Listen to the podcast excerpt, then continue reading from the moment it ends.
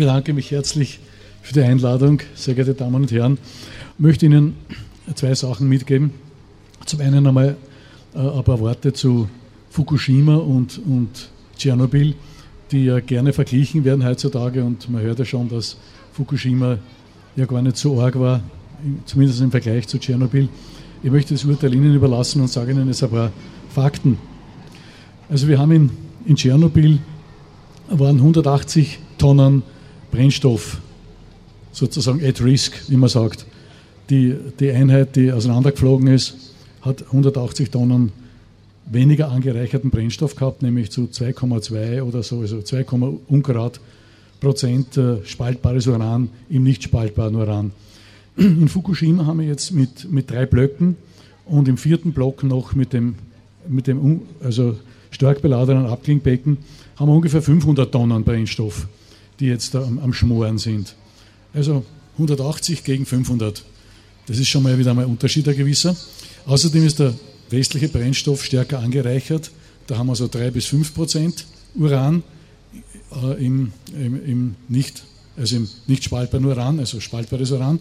Und bei Block 3 wissen wir ja, das haben wir gehört, dass der MOX, also Plutonium noch absichtlich in den Brennstoff, äh, damit er brisanter wird, äh, beigefügt wurde. Sie können sich selber mal überlegen, wie das von den Stoffen ausschaut. In, wie war der Unfallablauf? Die waren sehr verschieden. In, in äh, Tschernobyl hat es eine Explosion gegeben. Also hat es einmal zunächst ungefähr 90 Prozent des Brennstoffs rausgehauen aus dem Reaktor. Der ist dann so in 100, paar hundert Meter Umkreis verstreut gelegen. Die glühenden Brennstäbe, das war eine nukleare Explosion, so nebenbei gesagt. Die, die Brennstäbe haben weitergeglüht aufgrund der Nachzerfallswärme. Da sie aber nicht so dicht gelegen sind, sondern verstreut, konnten die keine Schmelze bilden. Da ist natürlich, ja, und, und dann 10% sind ungefähr in den Reaktor zurückgefallen. Die haben dort diese Kernschmelze gebildet, ganz klassisch, so wie es im Birchel steht, durch den Beton hinuntergeschmolzen, bis es dann unten auf einer, auf einer großen Betonplatte sich das ausbreiten konnte und dann, dann abkühlen konnte und dann zu dem berühmten Elefantenfuß wurde. Tschernobylit, sagen manche dazu, der jetzt also ein, ein Mineral gebildet hat, ein, ein, ein starres und vielleicht lauwarm noch sein wird. Das heißt, wir haben also nur ungefähr 10 Prozent von 180 Tonnen, also sagen wir 20 Prozent sollen es sein, 10 bis 20 Prozent sind dann geschmolzen. Da sind natürlich also massiv, dann ist alles ausgetrieben, was einigermaßen flüchtig ist und vieles, was nicht flüchtig ist, gleich mitgegangen. Äh, die, das, was rausgeschmissen worden ist und draußen geglüht hat, hat natürlich alles, was gasförmig ist, entlassen.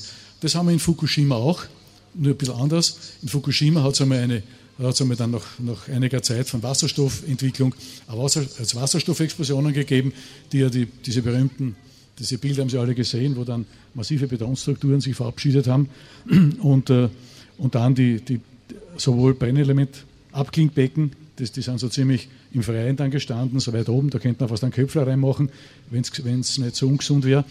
Und, und dann, haben wir, dann haben wir in den Blöcken weiter tiefer noch die Reaktordruckbehälter in den Containments, die also alle weitgehend beschädigt sind. Und da drinnen war auch sehr viel Brennstoff.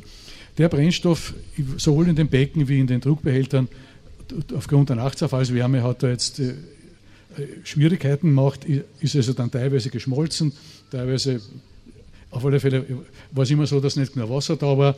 Da hat dann ein Teil oben rausgeschaut, na, der schaut nicht lang oben raus, sondern der schmilzt dann weg.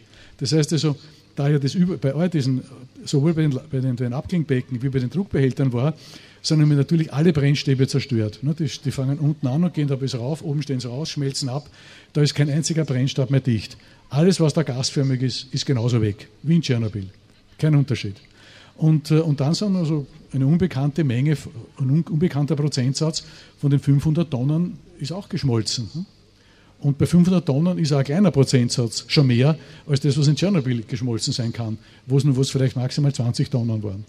Das heißt also, Sie können sich jetzt selber Urteil bilden, wo rein von den Emissionen her, also alles, was, was, was dem, dem, Kernkraftwerk sozusagen entflohen ist, was der Ärger ist. Dass die natürlich dort ein, ein Mordsschwein gehabt haben, also ein, ein Glück, das, das kann man wirklich sagen, ein, so ein Glück sollte man, sollte man haben, dass da durch den Westwind ständig praktisch was da rauskommt, in den, in, in den Ozean hineingeblasen wird. Das wird auf See geblasen und dann sinkt es irgendwann einmal unter. Und, und durch, die, durch die ständige Kühlerei, die ja mit Meerwasser, weil es was anderes schon immer mehr gegeben hat, passiert ist, haben die eigentlich mit dem Ozean ihren, ihren, ihre, ihre Schadstellen ausgewaschen, ständig ins Meer gespült. Ne? Das heißt also, der Unfall von Fukushima wird einfach ins Meer gespült oder im, im, vom Meer bedeckt, vom Meer versteckt. Das ist, das ist der Grund, wieso wir heute schon bald nichts mehr hören über diesen. Das ist schon wieder vergessen. Ne? Da, da, kommen, und da spielen sie immer noch grausliche Sachen ab, aber das ist permanent, wird es durch den Ozean geschluckt sozusagen. Sowohl was, was, was das Gasförmige, was das Dampfförmige betrifft, zumindest der Großteil davon, ja, es wird ein bisschen was vertragen in der Atmosphäre, man kann es da schon messen, aber die, das, was daherkommt, auf die andere Seite der Erde, über Gebirgszüge drüber muss und so weiter, das ist so wenig, dass es also irgendwie der, der natürlichen Radioaktivitätsschwankung entspricht. Vor dem brauchen wir uns also nicht sonderlich fürchten. Wir, wo wir uns fürchten müssen, ist, dass einmal sowas bei uns passiert, wo kein gnädiges Meer dann den, Groß, den, den Löwenanteil schluckt. Wenn bei uns sowas passiert am Festland, da, ganz wurscht, was hingeweht wird, es trifft immer dicht besiedelte Gebiete. Da gibt es also unglaubliche Sperrgebiete dann nachher, ganz ungeheuerlichen Ausmaßes. Ne? Das wird alles vom Meer geschluckt dort. Also das so zum Nachdenken. Äh, was das Meer dazu sagen wird, das weiß man nicht. Ne? Das ist also ein, ein, Weltexperiment, das noch nie geschehen ist in, in diesem Ausmaß. Und äh, ja, das Meer ist groß und, und da, da, das verdünnt natürlich. Aber da gibt es die Lebewesen drinnen, vor allem diese kleinen Lebewesen, die das aufnehmen zum Teil, ne? dieses Anreichern. Ich weiß nur von Sellafield, der, der Wiederaufarbeitungsanlage der britischen, wo also ein bisschen Radioaktivität so immer unter den Limits hineingelassen wird. Das führt zu verstrahlten Fischen bei den Eskimos durch die Anreicherungsmechanismen. Hätte man vielleicht nie erwartet. Und, und was da noch kommen wird, die Rechnung werden wir zahlen müssen für die Welternährung. Und dann sind die Lebewesen, die im Meer sind, dienen nicht nur der Bereicherung unserer Nahrung, sondern sie haben auch eine Funktion, eine ökologische. Beispielsweise der Phytoplankton, so kleine, ganz kleine Lebewesen, die eine dünne Schicht, eine relativ dünne Schicht nahe der Meeresoberfläche beleben und die die Hauptregeneratoren unseres Sauerstoffs sind. Die, Haupt, die wichtigsten Regeneratoren für den Sauerstoff. Den zweitwichtigsten Regenerator, die Urwälder, holzen wir gleichzeitig ab. Ne? Also wir tun schon alles, um fest an unserem Ast zu sägen. Ja, das ist die Atomenergie. Und, und jetzt wir noch zu den Stresstests ein bisschen was. Eine Reihe von Reaktoren haben die Stresstests ja sowieso nicht bestanden. Ne? Also das sind einmal die Schwestern von, von, von den Fukushima-Reaktoren. Da haben wir in Mühleberg in der Schweiz, hätten wir so eine Schwester. Dann gibt es nahverwandte Cousinen, das sind die deutschen Siedewasserreaktoren. In Bayern gibt es einen davon. Äh, und dann gibt es noch drei weitere. Die können natürlich auch sofort weg. Dann, dann gibt es ein bisschen ja, jüngere Schwestern noch, in Gundremingen zwei Stück, also sechs in Deutschland. Dann gibt es äh, ja, entfernte Verwandte, die, die wieder in, die, in, die, in eine, eine, andere Familie, die der Druckwasserreaktoren der Häuferigen gehören. Da haben wir auch welche, die haben also ein schwächliches Containment und das Abklingbecken sozusagen nicht, nicht durch Containment geschützt. Das wären also unsere Freunde aus dem Osten. Das fängt an bei Dukovany, Bohunice, was haben wir da noch? Dann haben wir Mahovce und dann kommt der Baksch dazu. Dasselbe Problem. Es ist zwar ein ganz anderer Reaktortyp, aber diese selbe Schwäche, ein, ein, ein fast im Freien liegendes Abklingbecken und so weiter, geht weg natürlich, ist ganz klar. Na und dann müssen wir uns einmal um die Erdbebenfrage kümmern. Jetzt sagen die Leute, naja, wir haben keine Tsunamis, wird in Tschechien sicher gesagt, so wie sonst wo, und wir haben natürlich auch sehr viel weniger Erdbeben. Jetzt einmal eine kleine Überlegung. Unsere Kernkraftwerke stehen samt und sonders an Flüssen. Flüsse, die, die suchen sich sehr gerne als, als Bett, weil es dort leicht geht, Erdbebenlinien aus. Ne? Da, da, da können wir leicht fließen. Das heißt, das ist ein großer Prozentsatz der Kernkraftwerke steht an Erdbebenlinien. Man hat also früher bei uns diesen Erdbebenlinien keine so besondere Beachtung geschenkt. Da hat man mehr auf die historischen Beben geschaut, die also in den Kirchenchroniken vermeldet sind. Und da, da, da fasst man natürlich alle Beben, die so in, im, im, Abstand von wenigen hundert Jahren kommen, weil die, die sind aufgezeichnet worden. Wenn Beben, und zwar Starkbeben, eine äh, Wiederholungszeit von 1000 Jahren oder 2000 oder 5000 oder 10.000 Jahren, ne, dann steht das in keiner Chronik drinnen.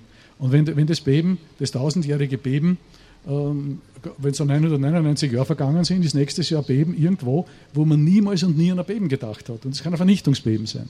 Und vorzüglich sind sie dort, wo diese Bruchlinien sind. Weil da reiben sich die Erdschollen aneinander, verhaken sich, reißen sie wieder los, wenn der Druck groß genug ist. Das heißt also, für mich schaut der Stresstest so aus, Sie haben ein Kernkraftwerk, schön. Sie haben dort standortnahe Bruchlinie.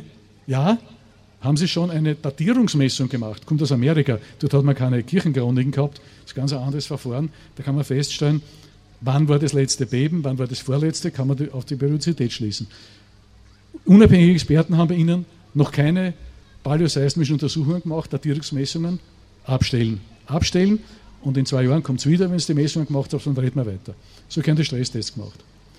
Noch zu den Stresstests. Ja, natürlich kein Containment, kein starkes und so weiter. Auf die Art würde man sagen wir, vielleicht den, den Schwanz der alten Reaktoren einmal wegkriegen. Ne? Dass man mal ein Drittel oder sowas einmal sofort wegkriegt. Da brauchen wir gar keine großen Untersuchungen. Das sieht man von außen. Die haben das nicht, die haben das nicht, die haben das nicht. Ja, nein. So gehört da vorgegangen. Und dann natürlich, das ist das Allerwichtigste, wurscht, wer immer diese Stresstests dann einfädelt, es muss eine Gruppe, eine internationale Gruppe, unabhängige Experten hinein. Und zwar Experten, die die Anerkennung und die Approbation der Zivilgesellschaft verdienen. Die das nämlich in irgendeiner Form auch schon bewiesen haben, dass sie was, was zusammenbringen, die, die gegen den Stachel gelögt haben. Und zwar so, dass man es gemerkt hat, international. Solche Leute gehören da hinein. Und dann, dann und die dann sagen, okay, so, so gehört das. Und die, diese Stresstests auch zu, solchen, zu, zu Nicht-Stresstests erklären, wenn es zu solchen wären. Und die Gefahr ist natürlich groß, so wie es jetzt ausschaut, dass die Lobby die, die, die das bis jetzt nicht zusammengebracht haben, die Aufsichtsbehörden, alle, die, die also 50er lang ihre TÜV-Stempeln draufgehauen haben auf die Kernkraftwerke, wenn die das jetzt wieder selber machen. Noch dazu aus den alten Unterlagen und von den, nach den, was er sicher, äh, GAU-Konzepten und so weiter, größten anzunehmen, amtlich zugelassenen Unfällen und so weiter, gar nicht einmal auf die, auf die schweren Unfälle schauen und sie dann nur beschränken wollen, nur auf die, auf die Naturereignisse, was schon mal sehr viel wert wäre, aber wenn da nichts rauskommt. Also ich bin da sehr skeptisch und äh, ich halte es an sich eine gute Idee und es ist ein Verdienst des Ministers, dass er sich überhaupt einmal was, sowas sagen traut. Aber jetzt muss er hart bleiben. Jetzt muss er sagen, unabhängige Leute müssen rein, Stress, das muss hart sein. Und wenn der Stress nicht gut ist, darf er es nicht unterschreiben.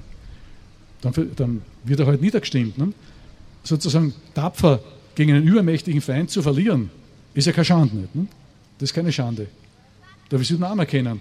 Und wir werden es vielleicht das Schicksal haben, dass die Stress das nichts werden und dass wir halt dann sowas erst in unserer Nähe in Europa brauchen. Und wenn es dann passiert ist, und, und, wir haben damals gesagt, das war kein Test, das war ein Schmäh, dann, dann haben wir dann was zu reden. Weil dann wird wahrscheinlich werden die zum Teufel gejagt. Leider scheint es so zu sein, dass wir immer erst nur über Katastrophen lernen. Damit das nicht der Fall ist, ist der Widerstand, der hier geleistet wird, ganz wichtig. Und äh, ich danke da allen, die gekommen sind und, und ausharren. Und ich hoffe, dass Sie weiter Druck machen, denn die Politik macht das, was, wenn der Druck groß genug ist, macht man eh das, was, was, was die Leute wollen. Ne? Wenn die Leute aber dann sagen, na, also wir, wir fahren weiter mit, mit dem Hammer, ein bisschen, ein bisschen an Biosprit führen wir ein, aber sonst fahren wir weiter mit dem Hammer, so wird es nicht gehen. Also es wird eine, ein Umdenken notwendig sein. Es muss im Kopf muss das passieren. Die Technologie hilft uns nichts mehr. Im Kopf muss passieren. Wir müssen diejenigen sein, die die sozusagen diesen Lobbys, den internationalen, durch mündiges Kaufverhalten die Macht wegnehmen. Denn die beziehen die Macht ausschließlich von uns, durch unser blödes Kaufverhalten. Und die haben die Macht, nicht mehr, die Politik. Okay, das wär's.